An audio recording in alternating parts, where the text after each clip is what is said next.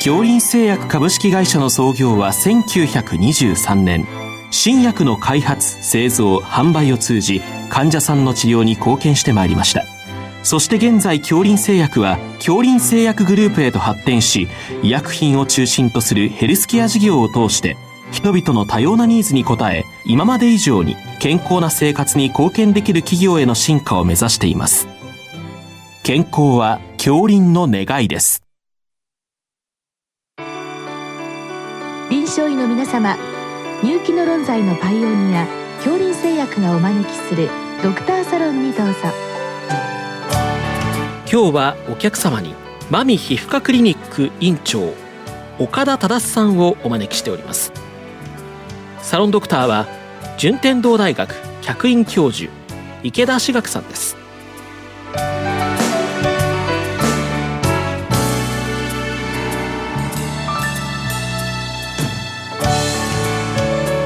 岡田先生今日あのマゴットセラピーの話が来てるんですけれども、はい、あのマゴットセラピーちょっとあんまり聞いたことのない名前なんですけども何なんですか？あそうですね。まずハエっていうのはね先生世界で約3000種いてるんですけども、まあ、その中であの黒バエ科のヒロズキンバエというハエがいます。これは温帯から熱帯にかけて広く分布しています。その幼虫は腐った肉を好む風肉食性っていうのがあるんですねその幼虫を無菌化して人工的に育てた医療用のウジ虫をマゴットと呼びます。えー、マゴットセラピーというのはこの糖尿病性足潰瘍などの一性潰瘍に対するデブリードマのためにマゴットを利用する治療法のことを言います。なるほど。じゃあこのハエ自体は前から知られてたわけですよね。その通りですね。はい。でもなかなかあの、はい、勇気がある治療法だと思うんですけど。そうですね。はい。であの歴史的にはいつ頃からやられてるんでしょうか、はい、まあ、これ古い話はあるんですけどもナポレオンや南北戦争の従軍員らがこの負傷兵に湧いたウジ虫が感染性総症の治癒に有効であるという可能性をもうすでにもう指摘していたんですね、うん、しかしですねマゴットセラピーの創始者は誰かと問われればジョーンズ・ホプキンス大学整形科初代教授のウィリアム・ベア先生と答えますかなり先進的ですよね。どんな先生なんですか？はい。1917年に第一次大戦の従軍外科医として赴任した際に、2人の解放骨折を受傷した重傷負傷兵の治療に当たられました。その時傷に湧いた数千匹のウジ虫によって自然治癒に至ったことを体験しました。当時はですね内部組織の感染総症らに、対する有効な治療は存在しませんでした先生は10年間悩み続けましたが自分の小児慢性骨髄患者4名に対して臨床応用を試み全員が治癒に至りました。その後も次々と成功しますが1人が破傷風で亡くなりました。先生は非常に落胆してもうやめようかと思われたのですがウジ虫の無菌化の研究を独自に重ね今日と原理的には変わらないマゴトセラピーを確立されました。その後北米で広く普及しましたが1942年にペニシリンが登場したことなどにより1940年代後半にはほぼ衰退してしまいました。あなるほど。でも今日のお話もありますけどその後も続いてるんですよね。あその通りです。抗生剤の乱用による耐性菌の出現と難治性皮膚潰瘍の増加などの理由により1990年代にカリフォルニア大学のロナルド・シャーマン教授らがマゴットセラピーの有効性を再検証されました。既存の保存的治療法との臨床比較試験において壊死組織をより早く除去し耐性菌に対しても抗菌作用があるという結果が得られました2004年に米国 FDA でメディカルデバイスとして承認されました。その後英国ドイツオーストリアスウェーデンオランダなどのヨーロッパ諸国だけでなくイスラエルエジプトなどの中東さらにアジアでは中国韓国フィリピンマレーシアなど、えー、世界30カ国以上で現在普及しております。あなるほど。そういった背景でまた見直されたということですね、はい、で作用基準とか効果っていうのは分かってるんでしょうか？はい、まあ、この治療を、ね、理解するためにはヒロズキンバイの幼虫の習性をまず知る必要があると思います。ヒロズキンバイは2例幼虫から3例幼虫の間に最大の接触活動を行います。5分間で自分の体重の半分を食べます。孵化後は1から 2mg の体重が110時間後には平均で 60mg まで増加し体長は一気に8ミリから10ミリになります。えまさに驚異的な成長力です。しかしですね三齢幼虫後期になりますと食事をやめて土の中へと移動しさなぎになる準備をします。したがって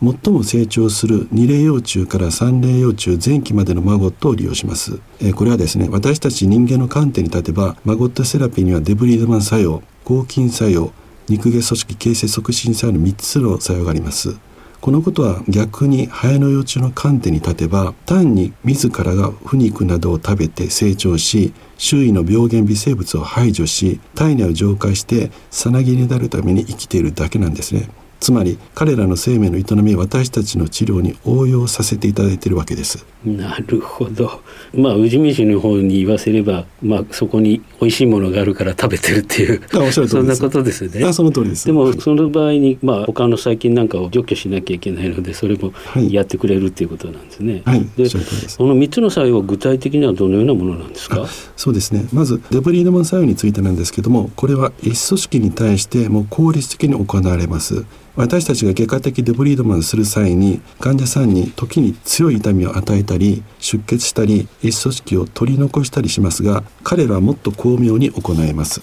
そのため世界最小の外科医とも称されています。マゴットはセリンプロテアーゼなどのタンパク分解酵素を含む消化液を自分の周囲に大量に分泌して一組織を誘拐しドロドロにします。そのゲル状になったものを吸引し消化管内で消化吸収をします。したがって消化は体内と体外の両方で行います。えつまりこれはですね本質的にはケミカルなデブリードマンです。次は抗菌作用ですね。マゴットの体内では前腸中腸後腸と順次消化活動を行う過程で殺菌をしますが体外でも分泌液中に含まれる抗菌ペプチドなどによる殺菌をします。マゴットの抗菌ペプスの一つは昆虫ディフェンシのファミリーであり抗菌活性は黄色ブドウ球菌や肺炎球菌などのグラム陽性菌に対して高い有効性を示すだけでなく MRSL に対しても抗菌作用があります。ただし大腸菌や緑老菌などのグラム陰性菌に対する根幹はほとんどありません。最後に抜け組織形成促進作用です。マゴットの分泌液に私たちの繊維が細胞の郵送を促進します。また上皮細胞の増殖を促進する作用もあります。さらに血中の幹細胞増殖因子が増加して局所血流が改善されることなどで抜け組織形成を促進します。まあ、以上この3つの作用により一性回路に対して一組織を除去し感染を制御し肉ク組織形成を促進しますその結果としてですね良好な運動ベッドプレパレーションを整え現代の総小中理論に照らし合わせても合理的であると私は考えております。うん素晴らしいですね。で実際の効果はどのようなものなんでしょうか？そうですね。まあ、いろいろ論文はございますけども2022年のシステマチックレビューにおいてマゴットセラピーは治癒率自体は有意差はないまあ、しかしですねデブリードマンの速度は機械的デブリードマンと同等でありハイドロコロイドなどによる外用療法よりも早いという結果でした、えー、なおですね東京慈恵医大熱帯教授のカヌカ弘隆先生らはトランスジェック法やクリスパーキャス9などの遺伝子改変技術を用いて3つの作用を強化したマゴットの開発研究を行っておられその成果が期待されています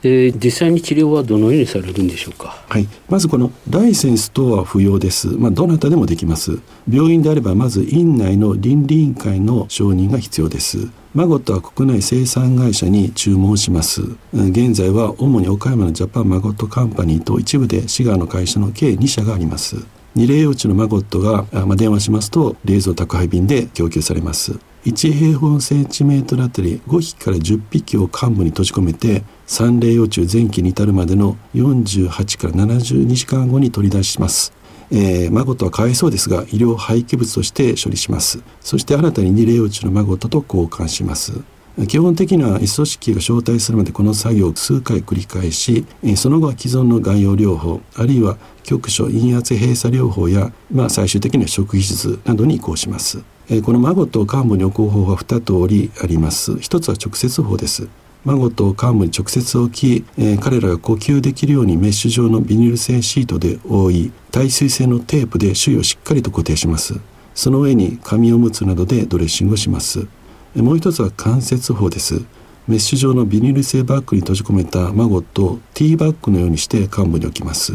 えー、効果なんですけども S 組織の上を自由に動き回れる直接の方の方が高いのですが主義は関節の方の方が圧倒的に簡便です、えー、直接法では時に成虫になってしまうという場合がございますが関節法ではほぼありません。なるほど。で適用例はどのような症例なんでしょうか、はい糖尿病性足潰瘍それから褥瘡、まあ、外傷などの一性潰瘍がまあ適用になります、まあ、ただしですね糖尿病性足潰瘍は先生ご存知のように虚血性潰瘍が混在することが多いので、え、まず血流評価が必要です。虚血性の場合はバイパス手術か血管内治療のいずれかの血行再建術が優先となります。なるほど。でやっぱ気になるところは安全性と副作用ということなんですけどもいかがでしょうか？まず重篤な副作用っていうのはございません。安全性は非常に高いのですが、まあ、時に局所のチクチクとした痛みがあります。そのため虚血性潰瘍の方はもともとの痛みはちょっと増強される場合があります。これはマゴットが成長して活発に動き回る。開始24時間後から生じます。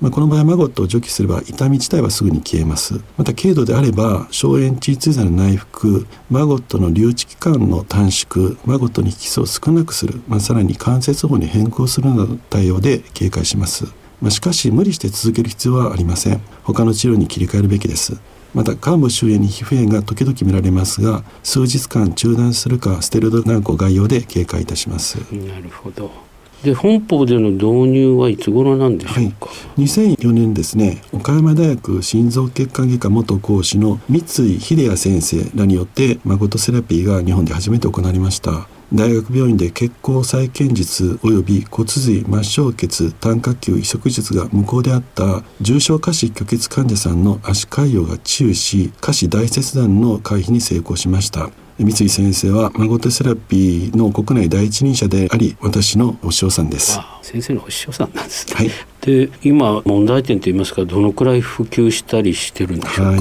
まあ、この治療自体ですね高度な医療機器や特殊な道具薬剤が不要です。またかつ主義が非常に容易で安全なため海外ではまあ広く普及しています。しかし日本では自由診療のため一般的な治療ではありません。岡山のジャパン誠カンパニーデータでは日本で開始されてからこの19年間での症例数は917例です。また導入時の問題としてウジ虫に対する心理的な危機感や抵抗感が患者さんだけでなく医療者側にも大きいという問題点があります。そのため積極的に行いたいという動機に欠けます。まあ、しかしですね実際に治療を始めてみますと患者さん側医療者側もその効果を実感し抵抗感は徐々に少なくなる傾向にあります。まあ確かに抵抗感あるのはわかるような気がしますね先生一番問題でこれがカブトムシさんだったらいいかなと思ってるんですけどウジ虫ってなかなか厳しいです、はい、で今後の展望はいかがですか？はい。2018年ですね日本マゴットフォーラムという任意団体私作ったんです。これはマゴットセラピー及びヒロズキンバイの花粉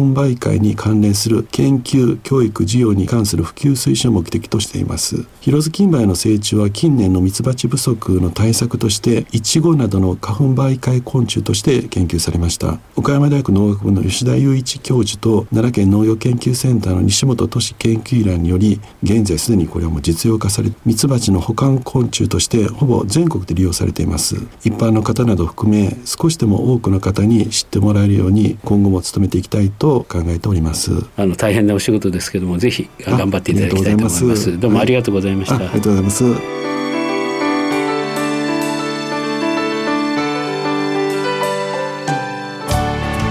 今日のお客様はマミ皮膚科クリニック院長岡田忠さん。サロンドクターは順天堂大学客員教授池田志学さんでした。